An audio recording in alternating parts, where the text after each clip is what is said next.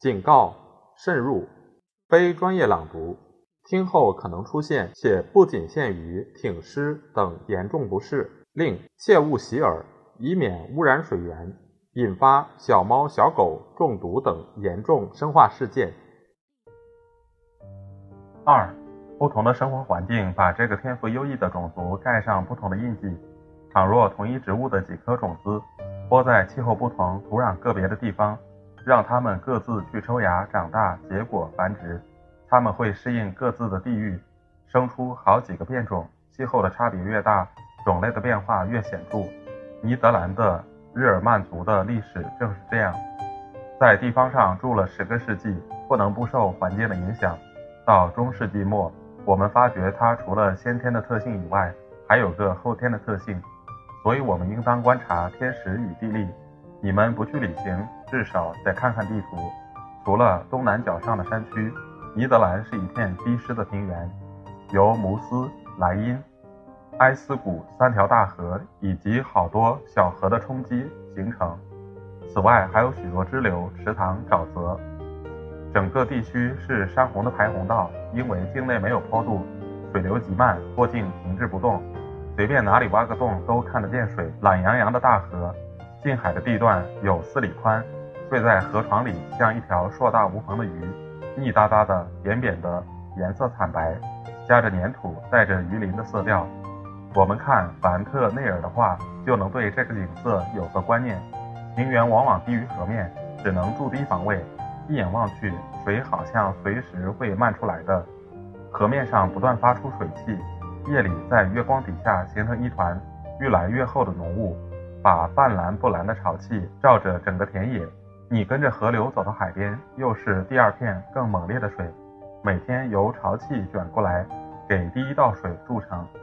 北海特别对人不利，你们不妨回想一下拉斯达尔的木栅，小小一块平地已经被加阔的河面淹没一半，海上的狂风暴雨还常常卷起土黄色的波涛和凶猛的浪花，向土地冲击。全部海岸上群岛环绕，有几个同我们半个州府一样大，可见河流的冲击和海水的侵蚀的情况。例如，海尔赫伦、南培尔莫特、北培尔莫特、托伦、斯考恩、图恩、贝厄兰特、泰克塞尔、弗里士兰特，还有许多别的岛屿。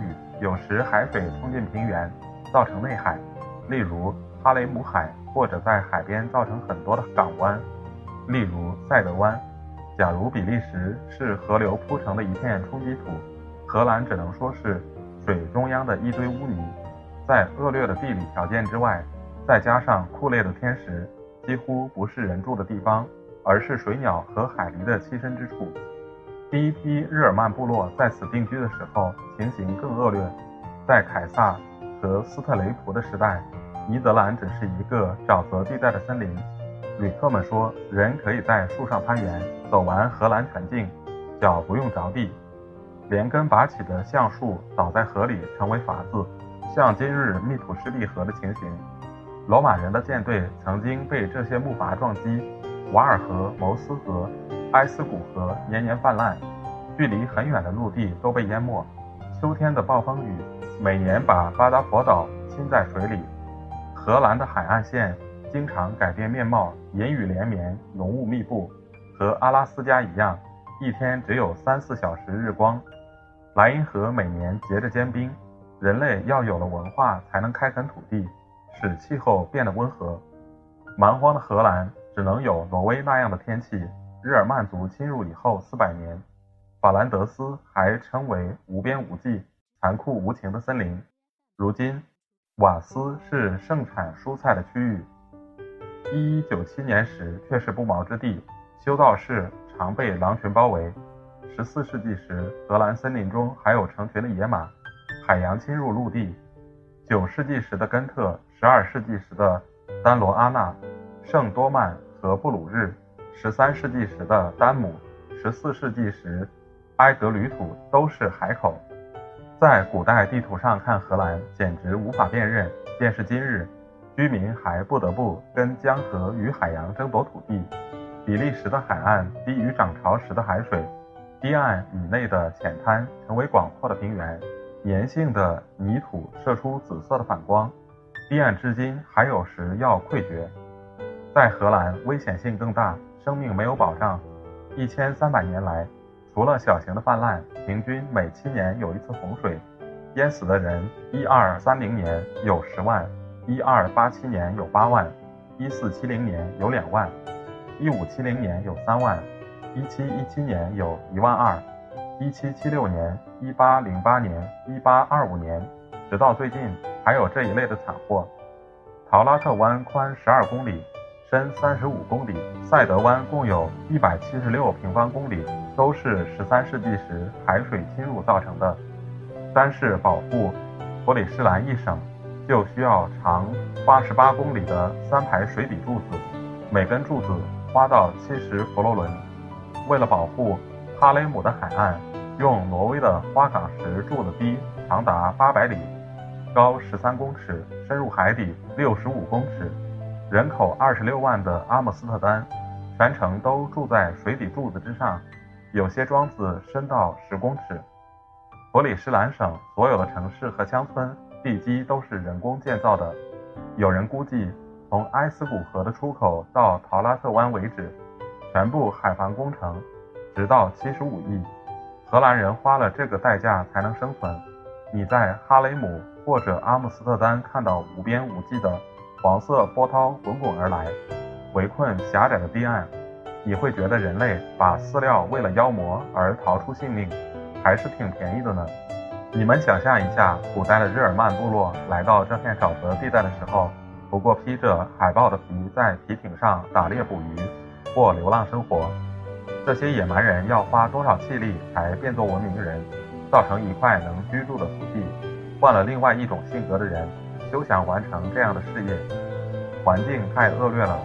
在相反的环境中，加拿大和阿拉斯加材质较差的民族。始终留在野蛮状态。别的一些天资很高的民族，爱尔兰和苏格兰高地的科尔特族，只发展到骑士风俗和幻想的传说阶段。在这等地方，需要有深思熟虑的头脑，感觉要能听从思想支配，不怕厌烦，耐苦耐劳，为了遥远的后果忍受饥寒，拼命工作。总之，是需要一个日耳曼民族，就是要一般天生能团结。受苦奋斗的人，不断的重做改善，筑堤防河防海，抽干田里的水，利用风力、水力，利用平原，利用粘土，开运河造船舶，造磨坊制砖瓦，养牲口办工业兴贸易。因为困难大的不得了，全部聪明都集中在克服困难上面，不再注意其他方面。为了要生存，要有的住，有的吃，有的穿，要防冷防潮气。要积聚，要致富，他们没有时间想到旁的事情，只顾着实际与实用的问题。住在这种地方，不可能像德国人那样耽于幻想、谈哲理，到想入非非的梦境和形而上学中去漫游，非立刻回到地上来不可。行动的号召太普遍了，太急迫了，而且连续不断。一个人只能为了行动而思想，几百年的压力造成了民族性。习惯成为本能，父亲后天学来的一套，在孩子身上变作遗传，使他成为一个埋头苦干的人，成为工业家、商人、事业家，会管理家务，只知道凭情理办事，而不知道其他。凡是祖先为生活所迫而锻炼出来的本领，他生来就具备了，不用费什么力气。另一方面，这个实际的头脑非常安静。有些民族和他们同出一源，头脑也一样实际，但尼德兰人精神更平衡，更容易知足。英国人由于三次被异族侵入，定居国内，也由于几百年的政治冲突，养成一种激烈的性情、好斗的脾气、紧张的意志、凶横的本能、阴沉而威严的骄傲，这些在尼德兰人身上都是找不到的。美国人因为气候干燥，冷热的变化很剧烈，雷电过多。养成一种烦躁不安的心绪，过于好动的习惯，这在尼德兰人身上也是看不见的。他生存的地方气候潮湿而少变化，有利于神经的松弛与气质的冷静，内心的反抗爆发，血气都比较缓和，情欲不大猛烈，性情快活，喜欢享受。我们把威尼斯和佛罗伦萨的民族性与艺术做比较的时候，已经见到这种气候的作用。这里还有客观的事实帮助气候、历史的演变和生理情况采取同一方向。这个地区的人不像海峡对过的邻居，受过两三次侵略，被整个萨克森、丹麦、诺尔曼民族闯入，定居国内，所以由压迫、抵抗、顽强的斗争、长期的努力。先是公开而剧烈的战争，然后是暗藏而合法的斗争，一代一代传下来的仇恨的遗产，他们是没有的。从最古的时代起，比如在普利纳的时期，他们已经在制盐，照他们古老的风俗结成团体，把沼泽地垦为熟地。他们在行会中保持自由，坚持他们的独立司法权，以及其他年代悠久的特权。经营远洋的渔业，做生意，制造商品，把城市叫做商埠。总之，他们正如16世纪时波切阿提尼所见到的那样，极想挣钱，孜孜为利，但积聚钱财的要求并没有狂热和过分的程度。他们生性安详沉着，日常的享用恰如其分，按照境况和社会的潮流而定。他们不大会感情用事，从说话和面部表情上。就可看出，他们也不随便动态或者表示骄傲，彼此和睦相处，尤其心情开朗，兴致很好。照齐切阿提尼的看法，他们没有太大太苛求的野心。许多人很早就退休，盖所房子，坐享清福。一切自然界的情况和精神状态，地理和政治，过去和现在，都促成同一后果，有利于同一种才能。某一种倾向的发展，而不利于其他才能、其他倾向的发展。就是说，他们有处事的才干、放达的胸怀、头脑实际、欲望有限，能改善现实世界。做到这一点，就别无所求。我们来考察他们的事业，从事业的完美与缺陷上面，可以同时看出民族性的力量和局限。他们缺少在德国那么自然而然产生的第一流的哲学。在英国那么兴盛的第一流的诗歌，他们不能忘了感觉世界与实际利益，而单溺于纯粹的思考，跟着逻辑做大胆的推断，把细致的分析推到越来越精细的境界，钻到抽象深奥的理论中去。他们无所谓心灵的骚动，没有什么剧烈的情感受到压制，所以文字没有慷慨激昂的口吻。他们也不知道缥缈的幻想、美妙的或崇高的梦境。所以不会在猥琐的人世之外窥见什么新天地。他们没有第一流的哲学家。他们的斯宾诺莎是犹太人，是笛卡尔和犹太祭司的门徒。孤零零的隐士属于另外一种禀赋，另外一个种族。他们没有写出一部传颂全欧的书，像同是小国出身的彭斯与卡摩恩斯。作家中只有埃拉斯马斯的著作曾经风行一时。但他是一个细腻的文人，用的文字是拉丁文。他的教育、趣味、风格、思想，都属于意大利的古典学者和博学家的血统。古代的荷兰诗人，如约克、卡兹一流，全是一本正经、通情达理、带点啰嗦的道学家，歌颂日常的快乐和家庭生活。十三与十四世纪的法兰德斯诗人，一开口就向听众声明，讲的不是骑士的传奇。而是真情实事，他们用韵文写些实用的格言或当代的故事。修辞学会尽管提倡诗歌，还拿来表演，可没有一个人在这方面写出一部伟大美丽的作品。他们出过一个编年史家夏德兰，一个讽刺作家马尼克斯特圣德阿特贡特，但是笨重的叙述不免夸张，词藻不是堆砌，便是粗鲁火爆。气息近于他们民族画派的厚重的颜色和有力而沉重的笔触，可是远远不及他们的现代文学几乎等于零。唯一的小说家宫西安斯，虽则观察力还高明，但我们觉得很笨重，很俗气。到他们国内去看看他们的报纸，至少不是在巴黎编辑的那一些。你觉得仿佛到了我们的内地，甚至还要低一级。报上的笔战粗俗不堪，用的是陈腐的修辞、粗暴的戏谑，思想的锋芒都给磨钝了。他们的全部本领只是粗野的快干一阵，或者是狂野的发一顿脾气。连漫画也香气十足。如果在近代思想的大厦中看着他们有何贡献，那么他们孜孜不倦、有条有理。像安分老实的工人一般，的确尽过力量。他们可以举出一派成就卓越的语言学者，像格罗丢斯那样的法学家，像雷文福克、斯瓦麦达姆、波尔哈默等一般博物学家和医生，像海根斯那样的物理学家，像奥利阿斯和麦卡托那样的宇宙学家。总之，是一批实用的专门人才，但绝对没有那种创造的天才。能对宇宙有一些独特而伟大的见解，或者把他们的观念融化在美丽的形式之内，成为一股影响世界的力量。沉思默想的玛利亚在耶稣脚下所扮的角色，他们让邻居的民族去担任，他们自己选择了马德的任务。十七世纪时，他们把从法国逃亡来的新教徒学者聘为大学教授，让全欧洲被迫害的自由思想有个存身之地。印刷一切关于科学的和政争的书籍，后来又印行我们十八世纪的全部哲学著作。他们的书店发售一切近代的文学作品，替各国的作家当代理人，甚至于假造作品。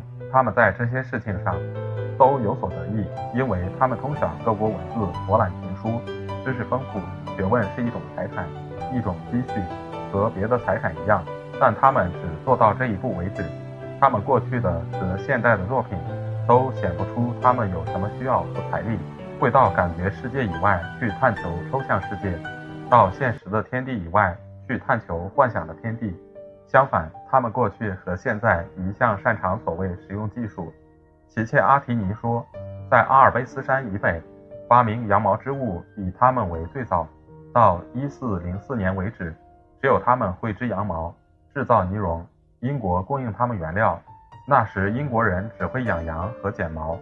十六世纪末，他们国内几乎人人识字，连农民在内，大半的人还有初步的文法书。在当时的欧洲，这是独一无二的事。小镇上也有修辞学会，那是讲究词藻和表演戏剧的团体。可见他们的文化如何完美。齐切阿提尼说，他们有种特殊的本领与幸运，能很快地发明各种机器。又实用又巧妙，使所有的活，包括厨房工作在内，做起来更方便、更简单。的确，他们和意大利人在欧洲最先实现繁荣、富庶、安全、自由、舒适，以及我们认为现代世界特有的一切安乐。十三世纪时，布鲁日和威尼斯并驾齐驱。十六世纪的盎凡尔斯是北方的工商业首都。齐切阿提尼对他赞美不已。因为他看到的是完整而兴旺的盎凡尔斯，还有一五八五年残酷的围城战役以前，十七世纪时，荷兰是独立国，一百年之内在世界上占据的地位和今日的英国没有分别。法兰德斯虽然重新落入西班牙之手，被路易十四所有的战役蹂躏，又受奥地利统治，又成为法国大革命时期的战场，可是从来不曾衰落到。意大利和西班牙的田地受了一次又一次的侵略和专制政府的虐待，苦难重重，而仍旧能保持一个小康的局面，足见法兰德斯人理性的力量和苦干的效果。今日在欧洲所有的国家中，以同等面积计算，比利时养活的人最多，比法国多供养一倍。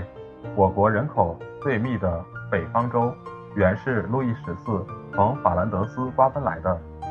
利尔和杜埃一带，极目所及，已经是无边无际的大菜园。富饶而泥层深厚的土地上，花花绿绿，铺满着已经收割的庄稼，成片的罂粟，叶子肥大的甜菜。天空云层很低，暖烘烘的飘着水汽。在布鲁塞尔和玛丽娜之间，遍地草原，东一处西一处的，栽一行白杨，竖着一道木栅栏，或者开着湿滴滴的水沟。作为分隔的界限，牛羊终年放牧，整个地方成为一个取之不尽的大仓库，出产草料、牛奶、乳饼、肉类。根特和布鲁日四周的瓦斯地区是世界上有名的良田，上足了从全国收来的肥料，从西兰省运来的粪畜。同样，荷兰也等于个大牧场。青草是天然的作物，非但不消耗土地，反而更新土壤，替业主生产大量的出品，给消费者准备营养丰富的食物。荷兰的普克斯罗托一带，养牛的人有挣到百万加斯的。而在外国人眼里，尼德兰一向是个大吃大喝的地方，一如我们的眼光从农业转到工业，也随处可以看到开发资源、利用物质的本领。在他们手里，困难都变作动力。土地平坦，浸饱着水，他们便利用地势开运河、筑铁路，交通和运输线的稠密冠于全欧。地上缺少木材，他们就挖进土地的心脏。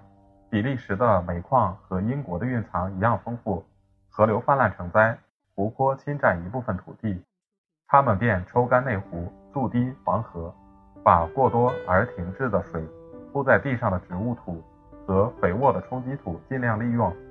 运河冬天结冰，他们便穿上滑冰鞋，一小时走二十多公里。海洋威胁他们，他们先加以控制，再利用海洋到世界各地去贸易。在他们的平原上和波涛滚滚的海洋上，狂风急卷，一无阻拦，他们就利用风力行船，发动磨坊的风车。荷兰境内每条大路的转角上都有那些巨大的建筑物，高达三十多公尺，内部装着齿轮、机器、钻筒，不是用来抽掉太多的水，便是用来锯木制油。你坐在小汽轮上，可以看见阿姆斯特丹前面围墙林立，风车的。翅膀密密层层，织成一个漫无边际的大蜘蛛网，一大堆复杂的、分辨不清的穗子环绕着地平线，画出无数的线条，给人的印象是那块地方被人用手和技巧从上到下改造过了，有时竟是整块的制造出来，直到那地方变得舒适与富饶为止。我们再往前一步去接近这个地方的人，先看他们的第一重外表。他们的住家当地没有石头，只有粘性极重的泥土，使人马上陷了下去，动弹不得。他们却拿来烧成瓦片，变作防潮最好的东西。这样你就看到设计完善、外观悦目的屋子。红的、棕色的、粉红的墙上抹着一层发亮的油，四漆门面有时还用花和动物的塑像、浮雕、小柱做装饰。古老的城市屋子临街往往有一堵三角墙。墙上嵌着莲拱，树枝的花纹突出的小格子。墙的结顶是一只鸟，一只苹果，一个半身像。房屋不像我们的千篇一律，与邻屋毫无分别，仿佛大营房的一部分，而是一所独立的建筑物，有特色，有个性，既有趣又别致。保养和清洁工作做得不能再到家了。都埃城里最穷的人家，屋子也得里里外外，一年粉刷两次。油漆匠要六个月以前预约。盎法尔斯、根特、布鲁日，尤其小城里，多数屋子的外墙老是像昨天新漆或重粉过的，家家户户忙着冲洗打扫。在荷兰，收拾屋子更勤谨，甚至于过分。清早五点，女佣就在擦洗屋外的台阶。阿姆斯特丹近郊的村子，纤尘不染，外观华丽，活像歌剧院中的布景。有些牛棚铺着地板，门口放着软鞋或木屐，更换了鞋子才能进去。他们看到一块泥巴就大惊小怪，更不用说牲口的粪便了。牛的尾巴用绳子悬吊起来，免得弄脏。车辆不准进村。泥砖或蓝瓷砖砌的人行道比我们家里的穿堂还干净。秋天，孩子们把街上的落叶捡起来，放在一个洞里。屋内无论什么地方。即使像房舱一般的斗室，布置的巧妙与整齐，也跟船上没有区别。据说博罗克城中每一家有一间正房，每星期只进去一次，擦抹家具，过后马上关起来。在那么潮湿的地方，一点污迹立刻会发霉，有害卫生。人为环境所迫，不能不讲究清洁，随后成为习惯，成为需要，最后竟被清洁奴役。可是阿姆斯特丹，无论哪一条小街上，一家最起码的小铺子，排着一行棕色的酒桶，柜台上一尘不染，凳子擦得干干净净，每样东西各得其所，狭小的地方尽量利用，日用器具安置的又方便又巧妙。那个景象使人看了不能不感到愉快。妻妾阿提尼已经注意到，他们的屋子和衣服都干净美观，安排恰当。他们有无数的家具用具，零星物件都光彩熠熠，摆得齐齐整整，为任何国家所不及。屋内的舒适的确值得一看，尤其是布尔乔亚家庭，地上铺着地毯或漆布，生着铁的或搪瓷的火炉，经济而暖和。窗上挂着三重窗帘，湛亮的玻璃发出乌油油的闪光。瓶中插着红花，盆里种着常绿的植物，还有一大堆小玩意儿，增加室内生活的愉快，表示住的人喜欢待在家里。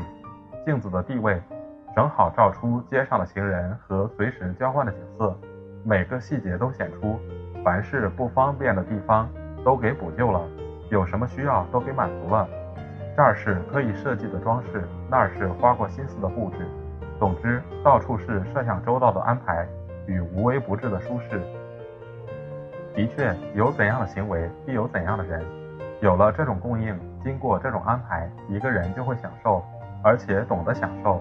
物产丰富的土地，供给大量的食物、鱼肉、蔬菜、啤酒、烈酒，人也就大量的吃喝。在彼国，日耳曼式的胃口讲究精致。而不是减少分量，成为一种口腹之乐。烹调的技术极高，便是客饭也精美之至。我认为欧洲第一。蒙斯的某家饭店，每星期六必有一批食客从邻近的小镇上专程来吃一席精美的菜。本地不出葡萄酒，便从德国、法国去运来。他们自命为把我们的极品佳酿都收齐了。照他们看，我们辜负了自己的好酒。没有予以应有的重视，只有比利时人才懂得如何保存、如何品尝。没有一家大饭店不藏着花式繁多、挑选极精的好酒。饭店的名气和顾客的来源就靠这批储藏。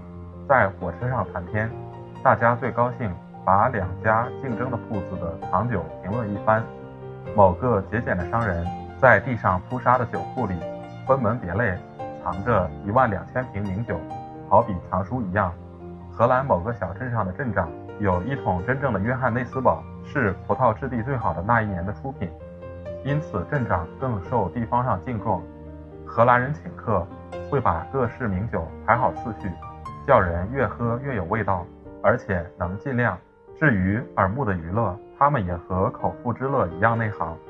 他们天生喜欢音乐，不像我们要靠教育的培养。十六世纪时，他们是欧洲音乐界的领袖。